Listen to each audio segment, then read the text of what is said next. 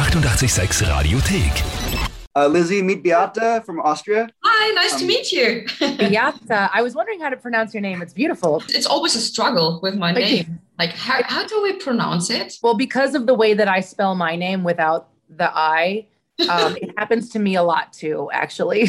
People are confused. Like, is it Izzy? Is it, how do you say it?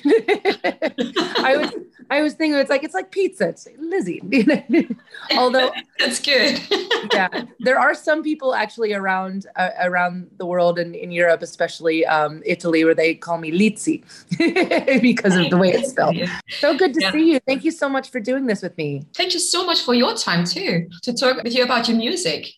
Oh of course i'm excited it's you know it's a beautiful time we're about to release new music and about to go out on tour again and so yeah things things are looking bright First of all, how are you doing? How how is your soul doing? Oh, well, that's such a wonderful question. Thank you for asking. My soul is good. My soul is uh my soul is content. I feel like um especially uh through writing this album um, I feel like I learned a lot about myself. Um, again, as we always do, every time that we think we have it all figured out, something happens, and you have to, you know, go back to the drawing board.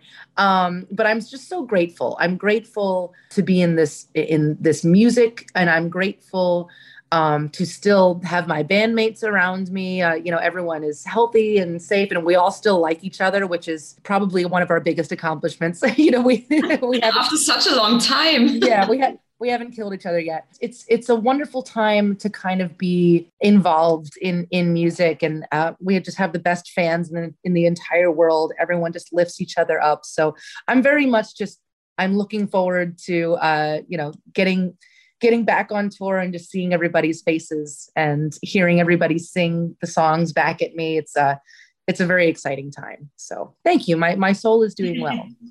And it sounds like you really miss this energy from your fans. Oh yes, I miss it so much, and I and I I mean I have been missing it. I mean throughout the throughout the past couple of years, it had been the longest I had ever gone without a show. Um, because even when I was thirteen, you know, when we first started the band, like we had you know a couple gigs at a coffee house or at a bowling alley. You know, it's like so. It had been the longest I'd ever gone without a show, and uh, so it's just it feels wonderful to to be back in that magic again and just seeing everybody sing along and and um it's it's a it's a feeling of of community and of of fellowship and it's just it's so much more than just like yeah we're at a rock show you know it's just it's more than that to me it's it's um it's kind of like a big family reunion every single night And of course, about your new album, um, I'm pretty sure you've already heard it. Um, how would a you couple describe, times how would you describe the feeling when you've heard the new album for the first time in full length? Well, the first time that I heard it in full length, um, we were listening to mixes and trying to figure out the sequence of the songs, um, which between my myself and my guitar player Joe, um, who he and I are just as obsessed with trying to find the right order of the songs, um, I, you know, as as each other is. But uh, when we were trying to figure out the sequence, I was listening to the entirety of the song, and I was actually very surprised at how heavy we made it um, because I we weren't necessarily trying to do that, but I think that just cause and effect, you know, um, subconsciously and inadvertently we made it um, a little angsty because that's uh, that was the only place that we could put that angst. Was we had to channel it through something and it ended up being um, through this album. But i remember being uh, relieved that it was done but also i got a little bit emotional um, about it after we got it finished because i feel like writing this album helped me so much just uh, rediscover some things about myself and also rediscover this this the bigger reason why I love music and the bigger reason mm-hmm. why I still use it to put all the pieces of the puzzle, you know, you know, in my head together. And I also know that by listening to this music, that I think that anybody listening to it, whether you're a fan of ours or maybe you're listening to us for the very first time, I know that there's going to be so many people that can see themselves in these songs too, because they're so, you know, they're they're close to my heart. And um, I hope that this album empowers a lot of people, and I hope that through listening to uh, to some of these songs that they don't necessarily give up um, hope either on this world or hope in humanity or don't give up hope in yourself. Um, I hope that that I do. I hope that that message actually comes through. And I think that's a key word, hope. I think we never needed hope more than these days now. Absolutely. Well, it, it's hard. It's hard to maintain that, you know, that faith in the human race because there's there's still so much going on. It feels like, um, especially here in the states, you know, it feels like there's a lot. Um, there's a lot of steps backward being taken, and there's a lot of people in in a position of power that um, are very selfish and not necessarily thinking about the greater good. Um, there's also a lot of forgive me for you know my language um, but just petty bullshit that people are paying so much attention to that don't actually matter. Like it shouldn't matter anymore if you're a boy or a girl with the for equality. It shouldn't matter what color skin you have. It shouldn't matter. Um, you know what you do for a living it, it shouldn't that should not make you any less than somebody else. And the fact that we're still fighting for that and we're still battling that as a human race in 2022, that's just ridiculous, you know? So it's hard. It's hard to maintain that that faith that maybe we're going to get better and maybe we have the um the ability to evolve as humans and and just love one another. I can't tell you how many times I just I can put out something so simple on the internet, like literally just what I just said. Love one another. That should be a fundamental truth. That should be something that we all strive to do, you know, be kind to each other. And I will just get so much hate about that. for no reason and they turn and everyone turns it into politics and all of that i'm like no that has nothing to do with politics that just is a you know fundamental human right to you know to be loved and be kind and yeah. and look out for each other uh, you know so it's all a very confusing time but luckily we have the music to save us and um and specifically on this album one of our songs terrible things talks about that and because i was questioning it a lot you know hmm. um especially a couple years ago when you're kind of sitting by yourself and being like are we just doomed is this world just it's going to be over you know. Yeah. you know i mean like with between the pandemic and and all of the the unrest in the world and now there's you know war you know uh, still you know it, it's like uh, is there going to be aliens next? You know just um, frogs. Exactly. But for me you know i have to i have to maintain that hope because you know that's that's the only way that i i can um, keep myself from going into a, a darker place in that I can't necessarily give up yet. So mm. um, I can, you know, look, and I'm not a politician. I'm not, um, I do have a very loud voice. and, and, I feel like as long as people, uh, for better or worse, are listening to that, I'm going to try to keep putting out that positivity and that you know, and that hope. And um, during the last two years, we all had so much time to reflect. Um, did your songs become more personal because you really had time for writing the songs? Uh, absolutely. Uh, I feel like this is one of uh, my most personal albums. you know, I think, you know, honestly, just because of the circumstances and the fact that when I started really trying to figure out what was important to me to write about, I, I didn't have anything that was pointing me in any direction except for that kind of inner north star that inner um, need to write and to try to really solve all of my problems and the world's problems through through music because we didn't have any goals we didn't have a tour coming up we didn't really even have any plans to get into the studio for a long time because we just didn't know there was lockdown happening and then all of a sudden things would open up and lock down again and all I could really do was sit here and say, okay, well, what do I want to say? And what do I want to tackle? And in a lot of ways, it actually kind of showed me what to do. Uh, the music kind of led me in a way because what I rediscovered is that I still use music and drafting and redrafting and writing down all of my silly thoughts on paper i use that as my therapy. I still mm-hmm. do. Um, and i you know same as i did when i was a teenager. Yeah i was a very good child. I was a very good teenager. Um, i okay so i was a little sneaky got into trouble every now but was I but yes but i when when i first started writing that was what i was using it for too. Um, in fact uh, i remember when i was a kid my dad ended up helping me move my little i had like a little songwriting station that i had like a four track recorder and you know just small stuff beginner stuff. And he ended up moving my station into his garage uh, you know where you know just his workshop because i was making too much noise in the in the um in the house. But also i was writing these songs that were a little uh um a little angry or a little depressing. And I remember my dad asking me, I was like, Are you okay? You know, and I'm like, Well, yeah, I totally am because I was able to be happy about myself because I was able to get it out somewhere. It was my outlet.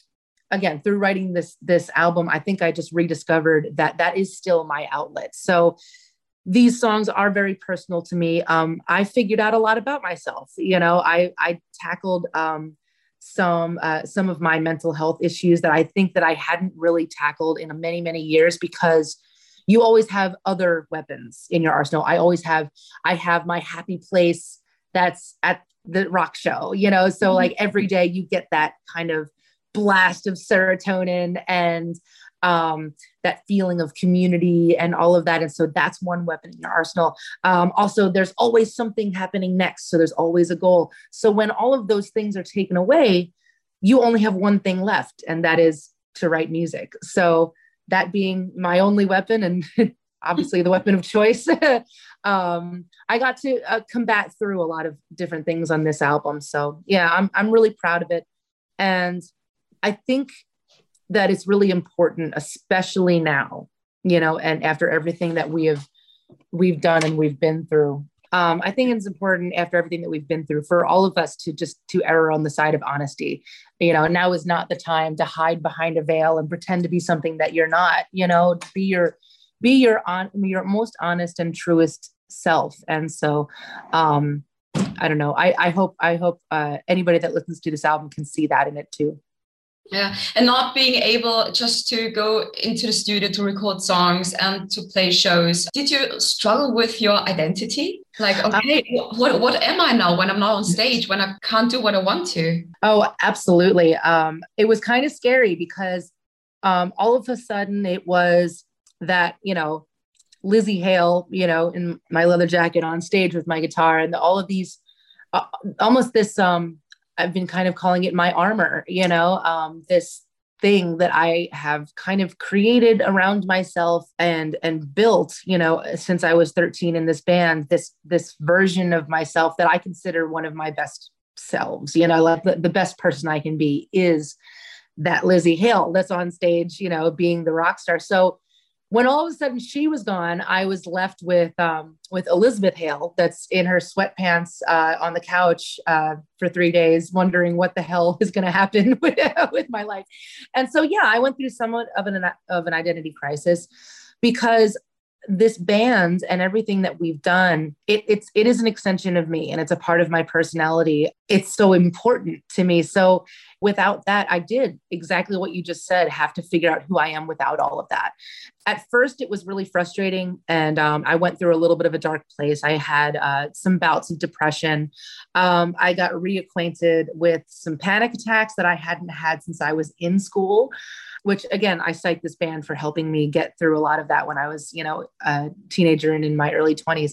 But ultimately i feel like i am grateful to having for having to go through that because i think that a lot of those issues that either i had with myself um, there was a lot of self-doubt that ended up cre- creeping in um, because you don't have you don't have those those tools to use to kind of reassure yourself that oh no i'm, I'm cool. We got this you know I, and so by working through those things and being forced to i feel like i've come out on the other side so to speak uh, of this album just knowing more about how to how to deal with those things and regardless of whether i have a show or not. And maybe not maybe now i'm not so dependent on that one weapon or that or that armor anymore. Maybe I feel like through you know writing this album and coming out that other side and having to deal with those personal issues I don't know. Maybe I'm a better person because of it. So I'm I'm I'm grateful now to have gone through that kind of darkness.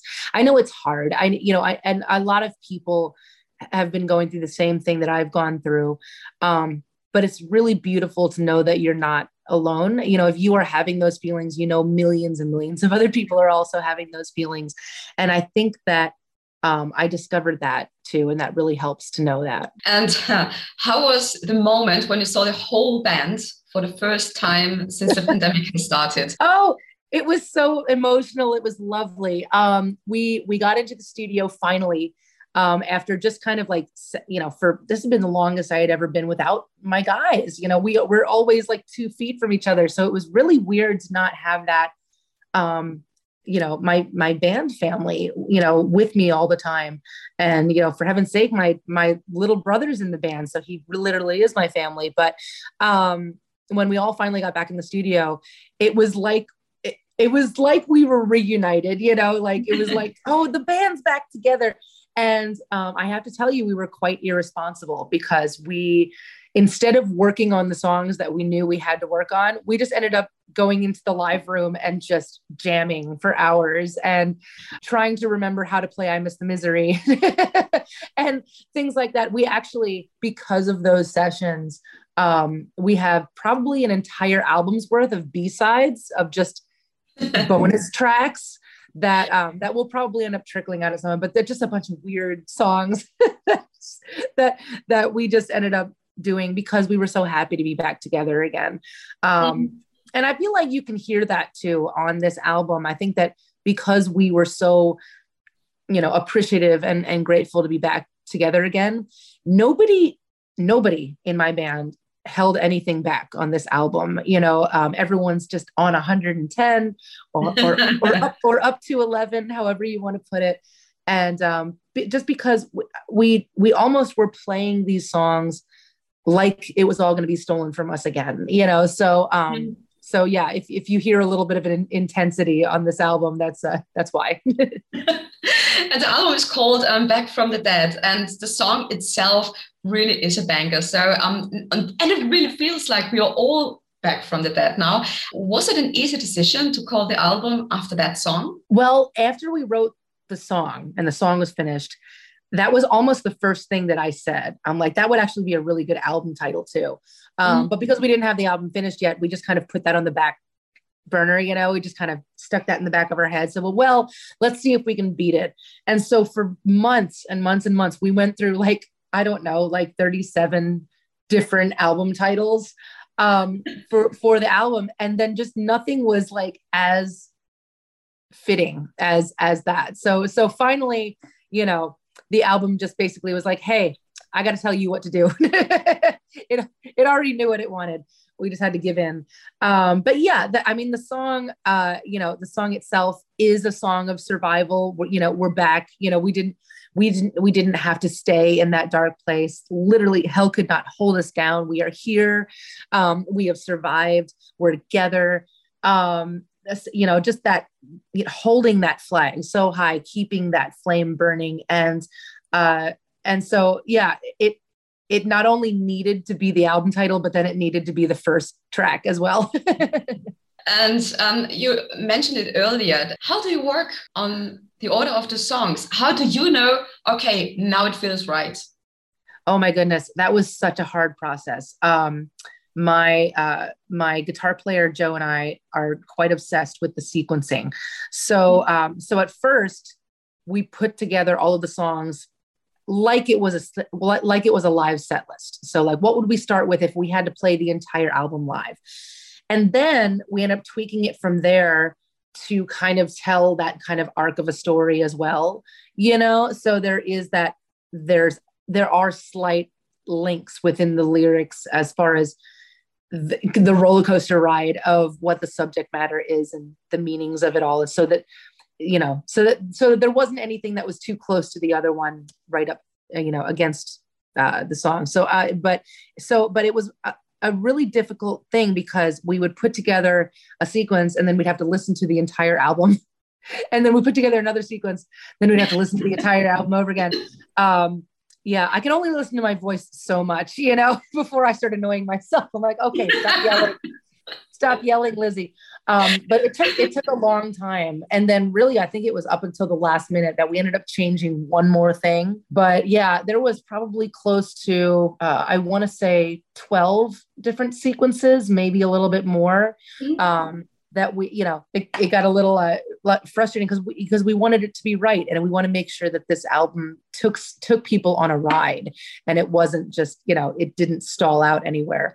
But you know, everything is hard. You know, right, writing an album is hard, recording an album is hard, coming up with the artwork is hard, coming up with the sequence is hard, but it's so worth it when you get it right and when you know it's right, and and that's really that's what ended up happening for me once we figured out this sequence we listened down to it and you have to kind of be open and like and almost listen to it like you're listening to it for the first time and mm-hmm. like you're in an audience and i don't know what it was about this sequence but it it ended up just kind of keeping me hooked in mm-hmm. you know to to you know I, I, was ready for the next song and then i was ready for the break when terrible mm-hmm. things came in and i was ready for another banger after that so um so yeah we just kind of had to like just wait till it felt right yeah and which song was the hardest to finish um, the hardest one to finish, which one would have that been? Feel like it was. We did a couple different versions of, I think it was My Redemption.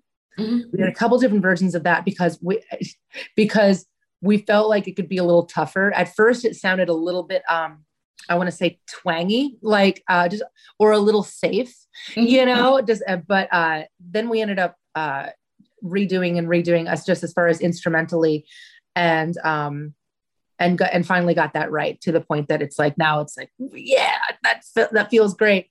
Um yeah just making everything heavier. Um let's see the hardest one um i guess i guess the hardest one to get right mm-hmm. uh but was but was the easiest one to write i think was raise your horns. Um that one started i started I had that idea um, early on in the pandemic during lockdown. I remember calling up the guys and said, I had, I have this really crazy idea. I, I have a song. It's called Raise Your Horns, but there's no guitar and there's no drums and it's not a rock song. It's a ballad. And the guys were like, all right, that sounds weird. Go ahead. Sure. You know, and, um, and it was quite it was an emotional song for me to do um, it definitely touches in on uh, uh, mental health and the importance of self love and all of that. I wanted to write about what that phrase means to me. That raise your horns is, is more than just like, yeah, we're at the rock show, you know, so metal. Um, you know, wanted to kind of reflect that deeper meaning.